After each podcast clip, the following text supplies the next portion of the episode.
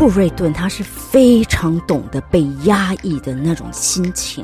嗯，的原因是他虽然非常有才华，可是他生长在爱国主义高尚，可是他又是一个人道主义者。哇，所以他其实是一直被社会所不能谅解。嗯，然后再加上他在那时候的时空背景下，他是一个同性恋，嗯、那那是极度被歧视、被压抑的一个族群。对，所以你可以感觉到他的歌剧里面，嗯的主角都是那些被压抑的，然后他非常的。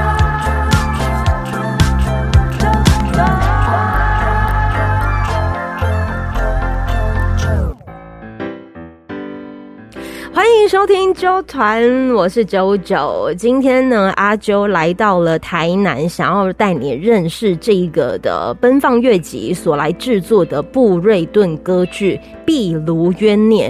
我们先来讲一下这个《壁炉冤孽》好了。其实，在前一阵子，焦元溥老师为了《壁炉冤孽》全台跑透透，要跟大家分享，因为他的故事文本本身就精彩到爆炸，所以其实他。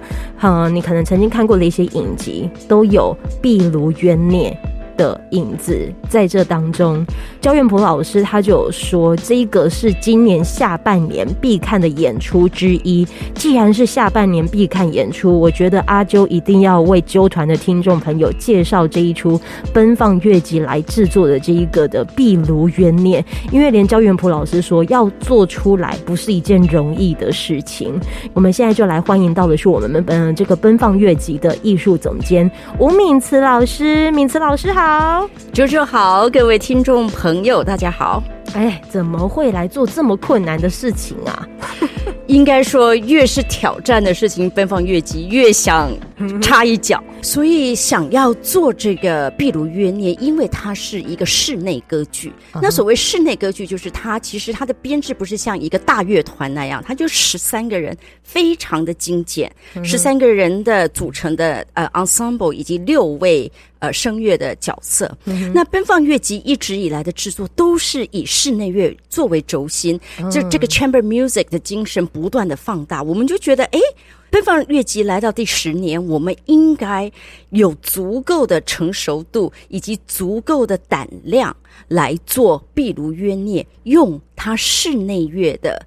思维精神来做，可是我们先让听众朋友先认识一下，因为有些人可能还不是这么熟悉《壁炉冤孽》嘛。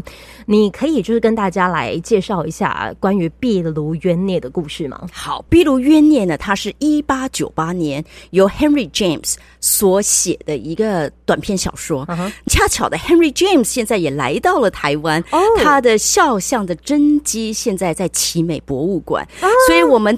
呃，现在开牌的前一天，我受邀去奇美博物馆，就是去参加一个一个展览，一个导览。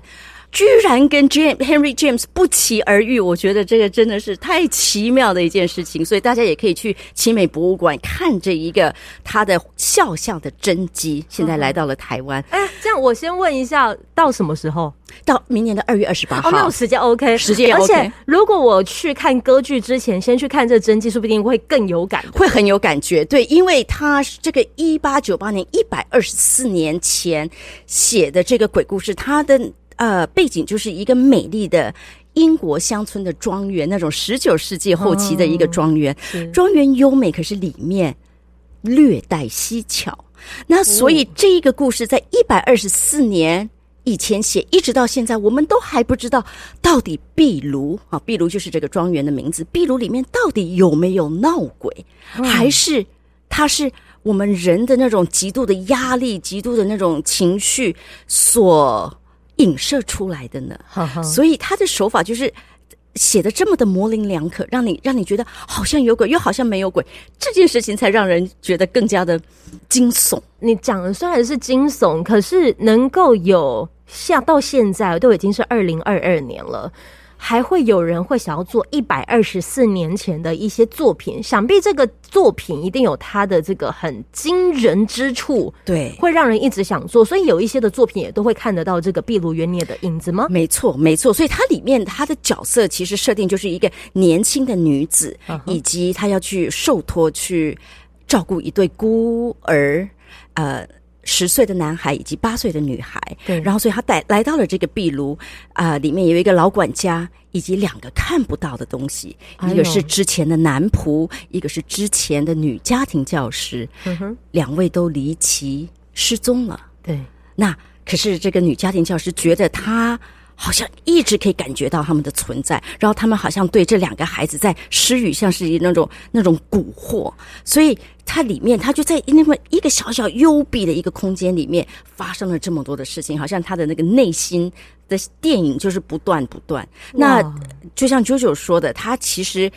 从一九七四年已经就有一个经典的的电影，然后一九九九年、二零零九年、二零二零年，其实不断的都有都有新的电影作品。因为我所知道的是，连他的《壁炉冤孽》，还有就是美国影集，美国影集也有在做。对，《鬼庄园》好像那个 Netflix 也就是最新的。对对对对，你如果看那个的话，你其实就更该看今年他们奔放乐集制作的这个《壁炉冤孽》，因为你看到可能是剧情，你可能。看到的是人物，可是你们这一次要是是要用歌剧的方式来诠释，是哇。所以布瑞顿他写这个歌剧写于一九五三年，那其实他是二十世纪最被着迷、最最令人着迷的一个歌剧。所以除了像那个那个 Voltaire，就是他他是非常非常的被演出，在世界各地都想要演这一个歌剧，因为他他带来他。虽然这么精简的编制，可是它带来的戏剧张力非常非常的精彩，精彩程度到什么程度呢？会让你觉得你听到那个音乐，好像你你的身边，你你可以感觉你好像走进了一个无形的世界，嗯、你平常我们看不到、摸不到，可是它存在的一个世界。既然已经讲到了，就是说你一定要来看他这样子的一个剧啊，而且能够感受到他的这个无形的世界，用旋律来带你进入。这个时候音乐很重要，我就可以先让大家听一小段的声音，然后这一小段的声音呢，你可以先来大概知道一下，说他到时候现场你要想哦，是整个有那种像交响乐团那种编制，对不对？这个编制在其中。对，它是十三个人的编制，可是它所可以发声的声响的色彩之丰富程度，是可以比拟为一个交响乐团的。我来试着播播看哈。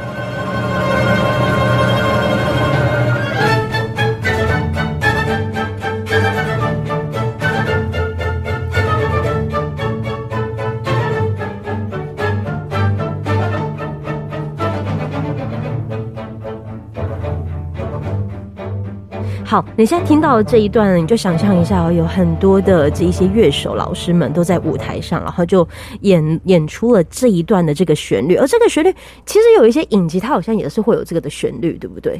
他有可能就是有那样子鬼魅般的那种氛围，我不知道他是不是真的有用布瑞顿的这个我们叫做螺丝主题。哦，对，我们大家一开始听到的那十二个音，其实是布瑞顿他用非常高超的那种二十世纪的作曲手法，就是十二音列的手法。那十二音列我们都会马上联想到就是这样无调性的东西，可是他把它这个编排，它其实变成是两个调。这样重叠在一起，嗯、一个是一个是 A 调，一个是降 A 调，然后两个重重叠在一起，就会让你觉得哦，很非极度极度的不舒服，极度的被拉扯。哦，那这个螺丝主题呢，它其实，嗯，布瑞顿他的他的那个手法真的非常的高超，他每一个景之前都是一个变奏，都是。利用这个螺丝主题，然后来做不同的的呃速度、色彩、声响的一个变化。那它总共变了很多次，所以我们等一下也会听到几段是它怎么样。这个这个螺丝主题，它既可以阴森森，又可以非常的甜美。然后甜美以后，然后又又转成一种一种让你觉得嗯不舒服的东西。嗯、那呃，另外一段呃。这个是他在最后一景的时候，对这个螺丝主题，它就是一直不断的出，不断的出现。那这个壁炉冤孽，它的英文其实叫 The Turn of the Screw，就是在讲这个螺丝一直不断的被转紧，它就经过每一个变奏就越转越紧，越转越紧，然后一直让你觉得你呼吸不了。嗯，我所知道的是，其实焦元溥老师他在做各种的一些导聆讲座的时候，因为我知道的是，总监您也有在现场嘛，嗯哼，您听着这个焦元溥老师在讲讲解的这过程当中，因为觉得应该会觉得他这讲的真的是为之精彩，尤其是他在讲讲螺丝这件事情。一度那个主题都好像绕在都讲螺丝，到是不是有呃有人家在讲工业的那个螺丝，会让大家会想到那个。不过他他是这样子的，他是就就像你刚刚讲的，你可以去想象那种越扭越紧，越扭越紧，然后整个就牵进去一个木木头还是怎么样那种那种感觉。嗯、对，就是你要想，你就你可能真的就在锁那个木头上面的那个的螺丝，是，然后这样转转转转转转转。真的那个木头一裂掉的时候，就真的是 bunky 了。这个的时候，有没有？我想好奇的是，焦元溥老师有没有讲了哪一段是让你会觉得印象好深刻的？最有意思的是，这个小说真的是可以用不同的方式来解读。嗯，怎么说呢？你如果直接就是以一个故事性来说，你会觉得哎闹鬼了。那你如果再加上弗洛伊德的那种那种呃心理学的诠释方法，你会觉得哎。其实是他的心里面，或者是他的他的过去的成长的背景，而造成他有这样子的的看法，嗯，两种都可以成立。所以我觉得这个就就像我们在看事情啊，其实它并不是非黑即白。对，那尤其是这个善与恶、天真与邪恶，也真的不是非黑即白。对，那你说你因为爱一个人爱到你想控制他，这是这是一件。这是坏嘛？这个坏的定义又是什么？好跟坏的定义又是什么？哦，所以这一个文本里面，它有很多模棱两可的东西。那我觉得焦老师他就是带着我们去看，他可以怎么样的被不同的角度去审视、去解读。嗯，嗯，你们可以想象一件事哈，就是秘鲁可能就是一个地方冤孽。你们想象一下，当你可能在一个场域，而这个场域当中，你是那个可能做一些行为，会感觉到跟这样子的一个环境很格格不入，人家会觉得你像怪胎、像怪物。可是通常我会想起吴青峰有一首歌叫做《作为怪物》，格格不入。他的那个格格不入，但偏偏你其实你才是那一个，就是最值得应该要被听见的声音。而那个被听见的声音，如果他可能并没有像所谓的约定成俗一般，或者是符合社会的的期待说出来的话语，那你可能就会被列为怪物。那你没有被理解的时候，那你是不是就觉得人家会觉得你你在讲什么鬼啊？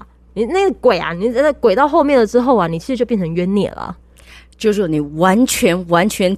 点到 这个里面的那个小男孩，其实就是这样。他是被设定为一个乖巧、嗯，纯净，然后功课又好，又会拉丁文，又会弹钢琴，然后又长得很温文达理，这样子知书达理的一个小男孩，是，是一个标准模范生。是啊，可是他被学校退学了。那我们其实一直都不知道，不知道他为什么被学校退学。嗯、那大家都觉得他。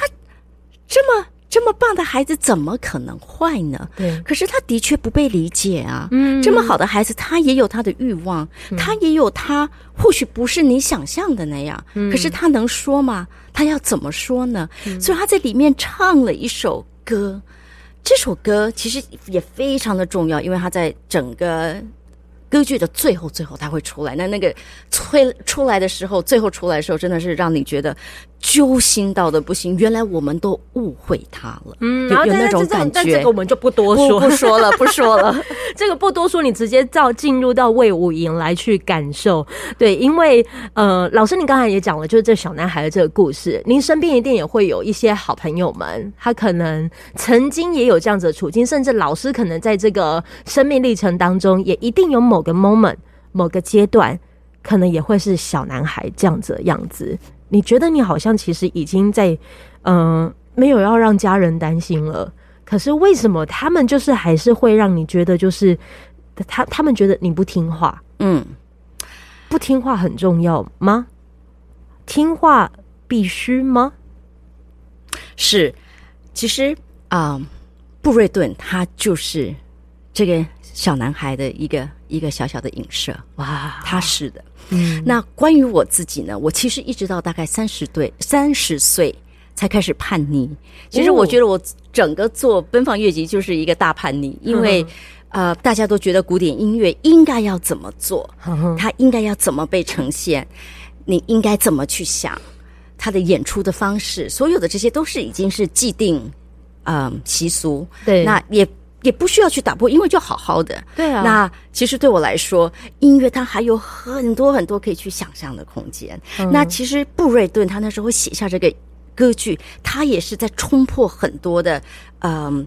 既定的一个一个模式，譬如，嗯、呃，大家都觉得歌剧就是要就是要大，对，要有合唱团，要有交响乐团。可是那时候没有很多的资源，所以他就跟几位呃几位好伙伴啊，他们就创了一个 English Opera Group，就小小的小小的编制，可是他们要呈现出来的东西还是非常非常的丰富。布瑞顿的歌，呃，这个旋律其实是。会有一些传统的这个的的元素在其中，可以讲一下您接下来要拉的这一段旋律吗？好，这一段旋律是布瑞顿的第二号弦乐四重奏的开头，嗯，它其实是一段非常优美的旋律，可是它跟一般我们我们熟悉的古典音乐的旋律很不一样，就是它打破了那种四小节八小节的那种格式，它好像是绵绵不长的绵绵。延延一直源源不绝的一个旋律，就一直这样往下唱。那它的旋律里面又有一些好像五声调性，所以让你觉得好像是那种很悠远的那种古调的那种感觉。嗯、那它的音乐又时时的，就是本来大调，然后又会加入小调，然后又是大调，又是小调。它让我觉得它像是在就是啊、呃，描绘布瑞顿他这个人对于所谓的喜怒哀乐，他其实是。非常敏锐的去感觉，不是一件事情就是快乐。嗯，快乐里面它可能带着一点忧伤，嗯，忧伤里面它可能就可以带着一点微笑，就它就是游走在这种这种，嗯，非常的纤细、非常细微的那种那种情感情里面。哇，老老老听老师，你真的好会介绍音乐。先来听听看老师拉的这一段旋律。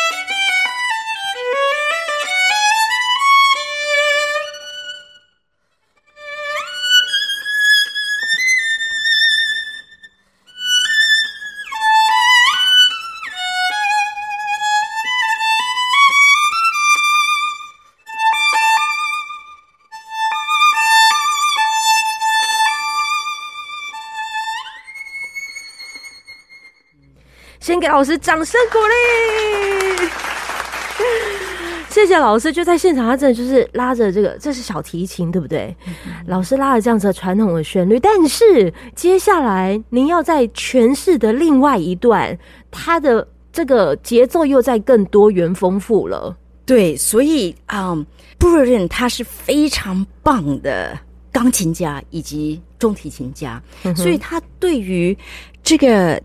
声音的那个掌控非常非常的精准，嗯，他有时候要你弦乐器像是像是听上去像是唱歌一样的哈，然后有时候让要是像是。打击一样的，然后嘣嘣嘣嘣嘣嘣嘣哒哒，对对对对对对，就非常非常的就是像像是那种敲敲锤子那样子，然后有时候又是要要发出那种好像包子从那边，你要很细微很细微才能够听到的那种声音。哇，他真的是在在这把琴里面做出各种各种不一样的音效。而且老师，您刚才要呃准备要来拉的这第二段呢，就是其实也是跟这个螺丝有关。对，所以这一段的螺丝主题就是他在变奏一，那他这个是在呃女教师要到庄园去要去嗯 do something do something 没有，他是他很他心里很纠结，到底这些孩子们会不会喜欢我？到底这个管家会不会是一个很很奇怪的，就是脾气不好的管家？到底这边会发生什么事情？因为他接受这一个任务，他有一个很奇怪的条件，就是他不管发生什么事情都不可以告诉这个雇主。所以他要一个人独当一面的面对所有的事情。虽然是一个二十岁从乡下来不不谙世事的一个的一个年轻女孩子，然后现在要接下这个重任，所以她其实非常非常的忐忑。那这一个呃罗斯主题进入到这边，就是非常的好像几乎像是一个天使一样，好像告诉他说不用担心啦，不会有事啦。然后他接下去的那一段啊、呃，那一那一景呢，第二景就是孩子们就说。他来了没？他来了没？我好想看到他，我好想看到他，就好像这是我们身边都会发生的事情。嗯、有一个新的家教老师了，孩子们好开心。他们问管家说：“他会喜欢我吗？他会很容易生气吗？到底长什么样子？我们等不及，我们等不及。”音乐就在叙述这个东西，然后这个管家就说：“给我闭嘴！你们太吵了。”其实真的音乐就是在讲这些东西，很有意思的，是有意思，有意思。现在来听听看老师这一段。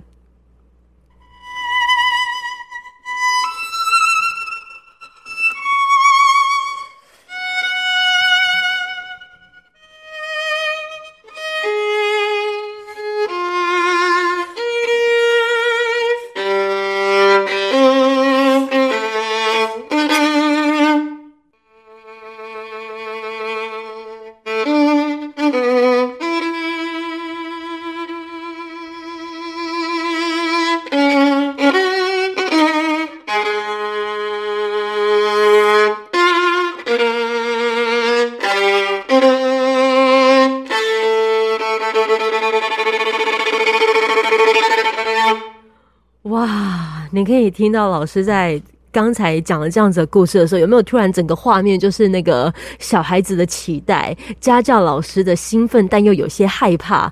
布瑞顿歌剧呢，其实他嗯、想要用这样子的音乐来诠释这一切。你要想，如果有这么棒的这样子的一个故事，甚至还有这么棒的旋律，我觉得你们要找场地来做这一出的戏剧作品，其实也是。慎选，对不对？当然，你们选择在哪里？所以我们啊、嗯，这次会在魏武营的戏剧院。哇，那这个戏剧院它很有意思的是，它有一个延伸舞台。哦，所以它可以让我们做成一个三面舞台。这个意思就是，我们是环绕着呃，就是三面。那观众们他可以看到很多不同面向的动作。是。那另外一个，我们这次也会用到的是魏武营。开馆以来第一次有制作会用到的哦，这个一定要跟大家说明一下。来，这个用到的东西叫做是陷阱洞。陷阱洞，陷阱洞是什么啊？陷阱洞它其实就是在舞台里边有一个洞，可以可以让。需要的角色从地底下浮出来，天哪！所以它就算是史上第一次使用，史上第一次。魏武营前阵子四周年庆，所以呢，他们这个原来有陷阱洞，但是是到了第四年之后，让这个奔放乐集第一次来直接做使用。是，哇塞，我们真的是量身定做的一个角色所需要的东西。你们沟通很久吗？没有哎、欸，我们其还是其实你们本来就知道那边有陷阱洞。没有，那个我们去场刊的时候，那个导演突然说啊，如果能够让这个角色从地底下冒出来，多棒啊！嗯，然后这时候，呃，娟代就说我们有陷阱洞，从来没有被用过，你们要用吗？我们说。有陷阱洞，那不是太完美了吗？哟，瞧你们这个兴奋的！所以，如果你来到魏武营之后啊，你来选择就是魏武营看这一出《壁炉元年》，它会非常的精彩。而且，你们这些乐手，他不是就只有在这样子演奏而已哦。刚才老师有提到说，十三人室内乐编制，所以这十三人乐手老师，包括您自己也要演戏，是，是哇。对，所以我我要跟大家呃说明的是，一般在歌剧里面，乐手们都是在乐池，对，它就是一个 orchestra pit。那我们真真真的是被关在里面。那我其实演出演出过很多的歌剧，每一次我们都好好奇，到底舞台上面发生什么事情。那我们唯一的连接就是指挥，就指挥棒，然后指挥棒它是连接了台上跟这个乐池。Oh. 那我们就是穿着黑黑的，然后看着谱，然后那个一个小小的灯光，然后永远都不知道舞台上发生什么事情，就觉得很被隔离的感觉。对，那当然这一出歌剧，因为它的作曲的方式，让我们觉得，哎，这一个他是必须要非常的接近所有的角色，嗯、我们才能够去啊、嗯、去创造出他所需要的那种环境的的的的声响。对，所以我们就想说，那就是把所有的音乐家从舞池里面解放出来，要。从乐池没关系，就解放，解放，反正就是解放舞池，对，他就是直接嗨起来，就是解放。那为什么解放？因为我们要成为庄园里面你们看不见的无形世界里面的其中一份子。哇！那当然，其实我真的觉得演出最碍事的，嗯，就是谱架。哦，那个谱架在那边，它就没有任何的作用，除了让你放谱。那这么碍事的事情，因为你只要有普价，你就只能站在普价之后。那我们哎、嗯，再来，我们就是把自己从普价后面解放出来啦。对，所以我们没有了这一个碍事的东西，我们真的就自由了。那自由以后，我们当然只。就可以在舞台上走来走去，可是这也不是无意识的走来走去。Oh. 所以其实我们在排练的时候，我们就是要非常清楚的知道我们的音乐里面所扮演的角色是什么。Oh. 那这一个角色，它如果是鸟叫的话，那你身为一只鸟，你要在哪里？你是在舞台的最前面吗？还是你是在在后面？所以我们会去用不同的方式，非常立体的方式来想象我们的音乐。我瞬间觉得你们好像是那个《壁炉冤孽》里面的那个小男孩了，哎。我们是《壁炉约念》的小男孩旁边的精灵哦，但是你们内心应该有住着小男孩，绝对有住着小男孩。我们是他所想象出来的的鸟语花香也好，或者是树叶，或者是他想要。啊、希望的那种那种美丽的世界也好哦。你能想象，就是周团的听众朋友，老师在我眼前在解说的这一些壁炉冤孽的时候，他是很手舞足蹈、非常兴奋的，就是在跟大家分享了这一切。这由此可知，就是他的那种兴奋程度，就是要告诉大家，他真的必须要看。如果你真的时间允许，你一定要前往魏武营，就是来看这一出壁炉冤孽。我们最后有没有就是？可以跟听众朋友讲，因为我我觉得啊，其实压抑的人看你们的作品，我觉得他有机会可以获得到解放。应该说，布瑞顿他是非常懂得被压抑的那种心情，因为他一辈子都被压抑。嗯，的原因是他虽然非常有才华，可是他生长在。嗯，第一次世界大战以及二次世界大战这中间，然后还有之后，那那时候的那种爱国主义高涨，可是他又是一个人道主义者哇，所以他其实是一直被社会所不能谅解。大家都要去去嗯打仗，你为什么？你为什么？你你难道你你懦弱吗？对，你为什么不跟大家一样呢？嗯，然后再加上他在那时候的时空背景下，他是一个同性恋，嗯，那那是极度被歧视、被压抑的一个一个种。呃，一个族群，对，所以你可以感觉到他的歌剧里面，嗯、呃，的主角都是那些被压抑的，然后他真的会去，他非常的懂那种感觉，他非常懂那种想要被听见的那种感觉，嗯，所以他的音乐非常非常的缜密，嗯、那种心思的那种纤细，是是让人觉得非常的非常的不舍。很非常的不舍，那就像就是我刚刚说的那种那种最后的那种释放，就是你们听到我的声音了吗？嗯，那种释放，我觉得是很有很 powerful 的。嗯，布瑞顿爷爷，你放心，到了一百三十二年之后，你的作品、你的声音都一直还是有被听见哦。是的，而且他是第一次在台湾要被听见。哇，壁炉冤孽这一次是。台湾的首演，台湾首演。二零一四年的时候，简文斌老师跟国台交曾经做过一次音乐会的、嗯。对，对，我知道这个音乐会。对，那时候其实已经掀起一阵旋风了。嗯，因为布瑞顿的音乐很少被被啊、呃、被听见。那这一次我们真的是用尽卯足全力来把他音乐里面歌剧里面的精髓全部都要带出来。那我懂为什么就是。布瑞顿要选择你们呢？人家都说是我们去选择作品，没有。其实作品他有，他会去找他会去去去感受哪个灵魂最合拍，原来就是你们。真的就是你们，嗯、大家都可以特别的期待。最后，我们可不可以请老师，就是来跟大家分享一下？嗯、呃，我们帮大家统整一下，要来看这一出的《闭芦冤孽》，它的时间、地点以及售票方式，来跟大家分享吧。好，所以我们是十一月十八、十九星期五、星期六晚上七点半，以及十一月二十星期天下午两点半，在魏武营的戏剧院做三场演出。那每一场之前。都有吕代蔚老师带来的导聆，那十一月二十号之后也有演后分享。哇，你光听我们的这个老师敏慈老师就讲的这么的精彩，我觉得你眼眼前去听导聆，眼后听分享，你在这中间绝对看戏剧就会是享受。然后，如果你有想要了解更多的话，你可以看到我们周团的单集节目里头的资讯栏，它里头这个的连接呢，也都可以看到这一些相关的呃演出的内容。我们在今天这特别要感谢，就是我们奔放乐集的这个艺术总监敏慈老。老师在现场还为我们演奏了一段小提琴，还把故事讲得这么生动，您一定要就是在舞台上也生动的做展现哦。那肯定的，别无他法。太棒了，谢谢我们的老师，谢谢，谢谢，九九的邀请，谢谢，拜拜。